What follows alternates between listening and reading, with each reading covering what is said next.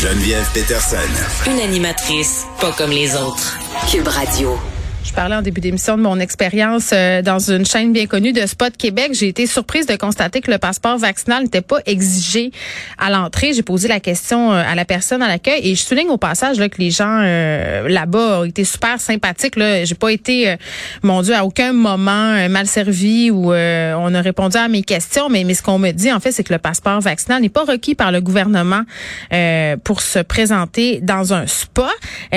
pour vrai là, bon, on a beaucoup d'informations. Vous allez me dire, là, ça m'a passé sous le j'étais pas au courant et ça me laissait très, très circonspect. On parle avec Véronique Lemieux, présidente de l'Association québécoise des spas. Madame Lemieux, bonjour. Bonjour, Madame Peterson. Bon, est-ce qu'on peut se faire un état des lieux? Parce que je suis pas la seule. J'ai fait une publication euh, sur mes médias sociaux pour raconter un peu euh, ce qui s'était passé parce que j'étais surprise de cette situation-là. Euh, c'est-à-dire, non, pas besoin de passeport vaccinal pour aller dans les spas. Beaucoup, beaucoup de commentaires de gens qui sont aussi surpris que moi. parce que c'est vrai que le spa, c'est un espace de grande proximité. Là, Dites-nous, c'est quoi la loi en ce moment? À quoi vous devez vous soumettre pour être ouvert? Oui, bien sûr. En fait, la loi a beaucoup changé en un an et demi. Ben oui. Je peux vous dire qu'on a été éprouvé, on en est sorti assez étourdi parce que ça changeait. C'était pas aux, deux semaines, c'était aux mhm. deux jours euh, au niveau de l'association, euh, au niveau des spas. Euh, présentement, c'est la restauration. Si on a un service de restauration sur nos sites, ce qui est fréquent, le passeport vaccinal est exigé pour la restauration. Et si la restauration est isolée, à ce moment-là, le reste, le reste du site, euh, c'est pas nécessaire au sens mais ça, je le comprenais. du gouvernement. Mais, mais ça, je le comprenais. Puis, tu sais, bon, euh, c'est la loi dans les restaurants. Puis, il y a aussi le fait que, bon, euh, le spa, les massages, entre autres, ça peut être considéré comme des soins. Le fait que bloquer l'accès à des gens non vaccinés pour des soins de santé, ce bout-là, je, je, le comprends, là, Madame Lemieux. Mais comment ça se fait que je peux aller m'asseoir dans un sauna sec, dans un bain vapeur, que je peux fréquenter, là, vous savez, l'espèce de petit espace de transition qui est fermé là, avant de rentrer dans le bain vapeur avec une quinzaine, une vingtaine de personnes euh, parce que c'était crowded où j'étais dimanche. Là, euh, on contrôle les allées et venues puis le nombre de personnes, mais je peux vous dire qu'il y avait quand même pas mal de monde.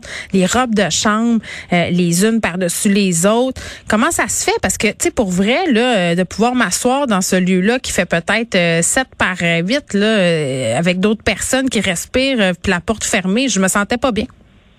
Ben, en fait, les portes permettent quand même une aération. La chaleur fait que le virus ne tient pas aussi. C'est excessivement chaud dans un sauna.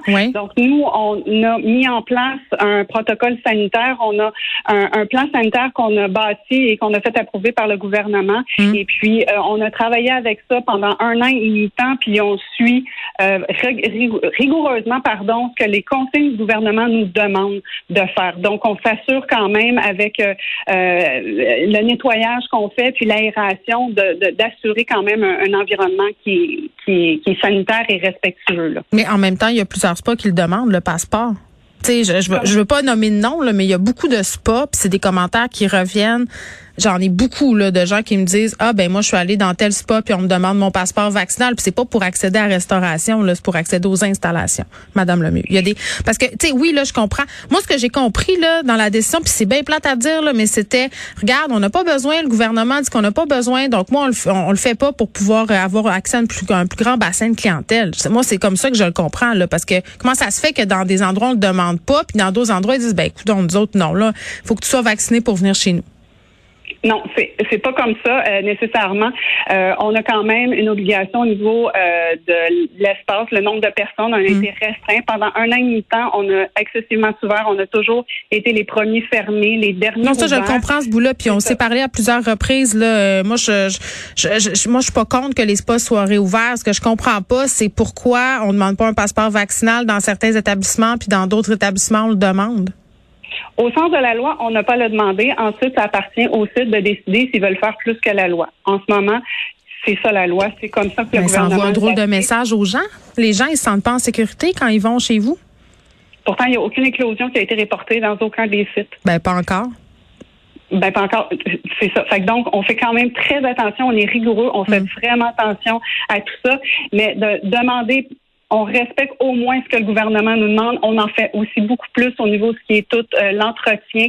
Euh, on a travaillé très fort pendant un an et demi, maintenant bientôt deux ans. je comprends. Est-ce qu'il y a des mesures supplémentaires qui sont mises en place pour désinfecter dans les endroits où on ne nous demande pas le passeport vaccinal?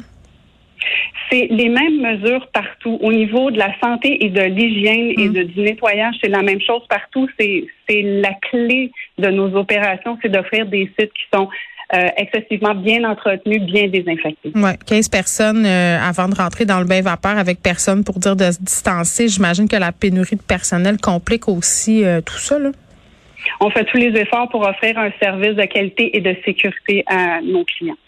Bon, euh, Véronique Lemieux, merci, qui est présidente de l'Association québécoise euh, des spas. J'ai l'impression que les standards euh, de qualité ne sont pas les mêmes dans tous les établissements, mais je voulais quand même qu'on réponde à la question de façon scientifique. Là. Ça, c'est le côté de l'Association québécoise des spas. Puis moi, je suis quand même avec eux dans leurs revendications depuis le début. Là, à un moment donné, ça faisait plus de sens que ces établissements-là demeurent fermés alors qu'on rouvrait tout. Euh, mais pour moi, que je puisse être dans une pièce euh, avec des personnes non vaccinées, on peut, on peut me dire que ça ventile, un sauna, puis que c'est chaud, on dirait que j'ai peur pareil. Donc, tu sais, je me suis dit, bon, si, c'est ça ma peur, puis si c'est la peur qui est partagée par bien des gens qui me parlent depuis ce matin, là, parce que je suis pas la seule à avoir eu, euh, si on veut, des appréhensions, allons à la source, allons parler à une scientifique. on a fait nos devoirs, on est avec Nancy Delagrave, qui est coordonnatrice scientifique du collectif COVID Stop. Madame Delagrave, bonjour. Bonjour. Bon, euh, est-ce que c'est sécuritaire euh, d'aller dans un spa en ce moment euh, puis d'être au contact finalement de personnes qui ne sont pas vaccinées? Ben, je vais vous expliquer ça. Il faut décortiquer le problème en plusieurs parties. Mais allez-y. Merci beaucoup. Donc, premièrement, qu'est-ce que ça fait si tout le monde est vacciné? Donc, tout le monde a donné son passeport vaccinal. Oui. L'efficacité contre la transmission, c'est fonction de deux choses. L'efficacité contre l'infection et euh, l'efficacité contre la contagion. Euh, il y a beaucoup de données sur la, dans le fond, l'efficacité contre l'infection, mais elles sont pas toutes de même nature. Euh, les, les, données qui sont bonnes, c'est quand on a un dépistage systémique, lorsqu'on dépiste les asymptomatiques, ce qu'on ne fait pas ici. Et euh, aussi, c'est qu'il y a un biais dans les études parce que finalement, d'être vacciné, ça nous aide et on a une durée de contagion plus courte. Donc, on sous-estime un petit peu le taux des infections des vaccinés. Donc, euh, présentement, on dit qu'après quatre mois, l'efficacité, elle est environ de 50% ça veut dire que si je suis assise à côté de quelqu'un qui a la COVID et que ça fait quatre mois que je suis vaccinée, j'ai 50% de chance de l'attraper. C'est en plein ça. OK.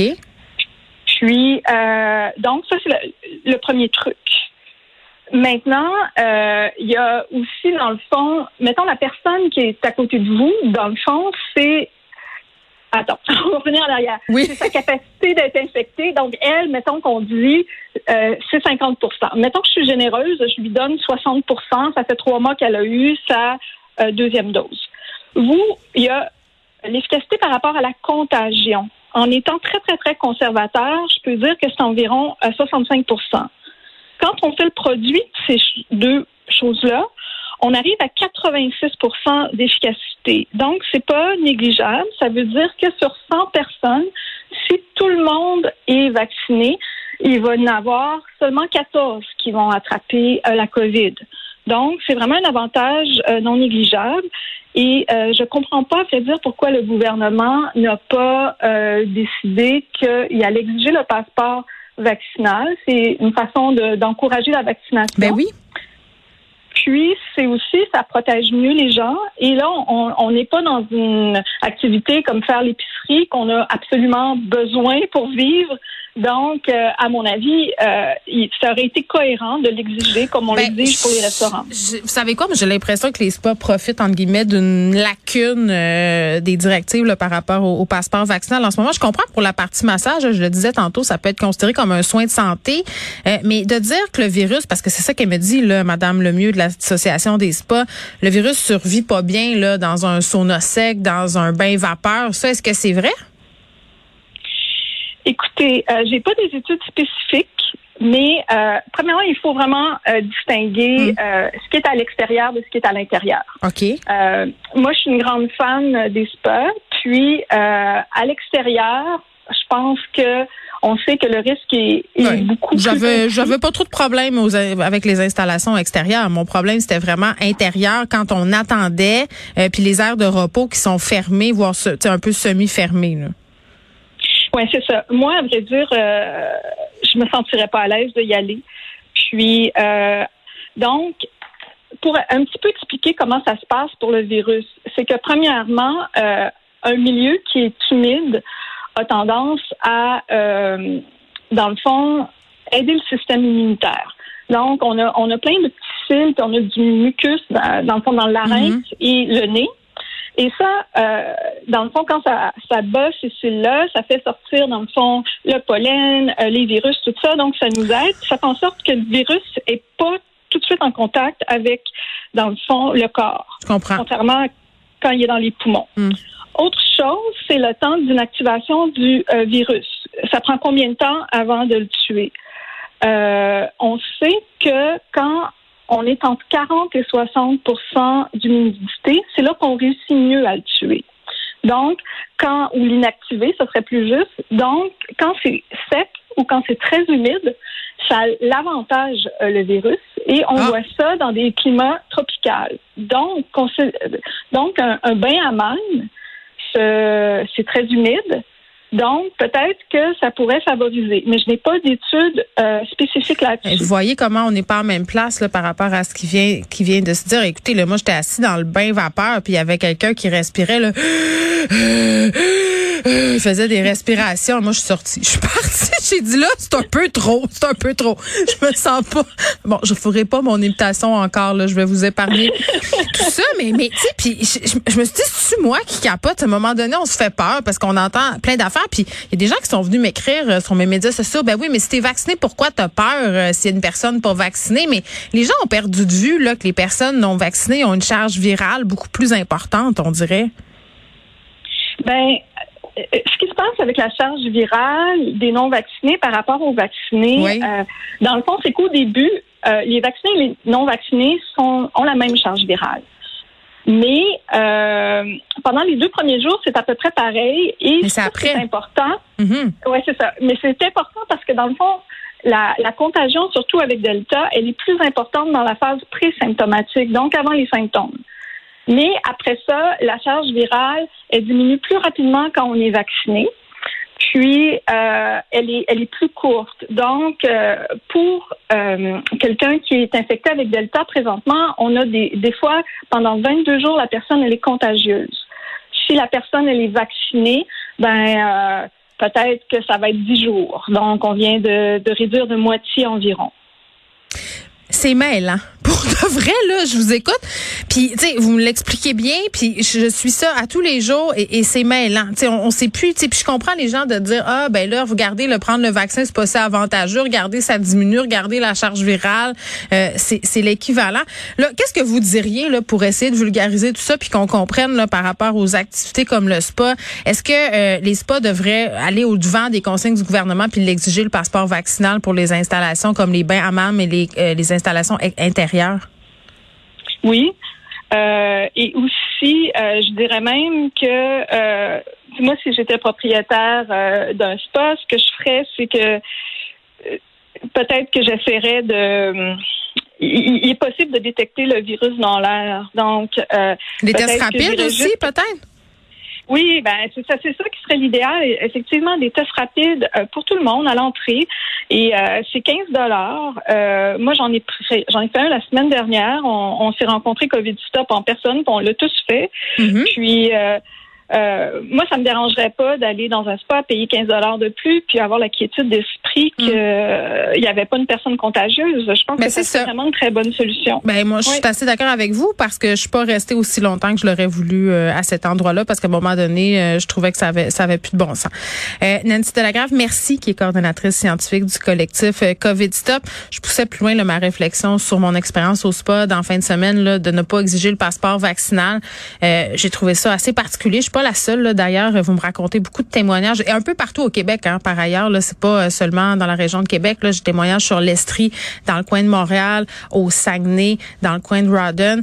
Euh, ça semble être vraiment différent sur les établissements qu'on le fréquente. Mais pourquoi ne pas être prudent quand tu es propriétaire de spa puis de, faire en sorte que justement euh, d'aller plus loin que la consigne gouvernementale? Je pense pas qu'on va manquer de clients là. Honnêtement, les gens ont très très hâte. Il y avait tellement de monde hier, c'était la file, des gens qui étaient refusés à la porte parce qu'ils savaient pas qu'il fallait réserver